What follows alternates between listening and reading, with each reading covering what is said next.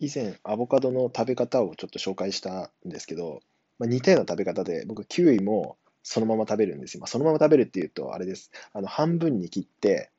半分に切ったら、まあ、その半球状、半球状になるじゃないですか。で、その皮の部分を、まあ、器にして、スプーンですくいながら食べるんですよね。これすると、なんかこう、皮を剥いたりとか、なんかそういう煩わしいのがなくなるんで、すごいおすすめです。ただ、まあ、器にするとは言っても、やっぱり若干こう、手は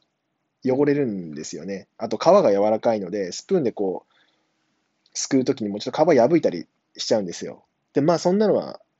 まあ、ビビたるものだと思って、いつもその食べ方してます。子供にあげる分を、あの、ちょっと取って皿に分けたりして、自分は残った分をこう、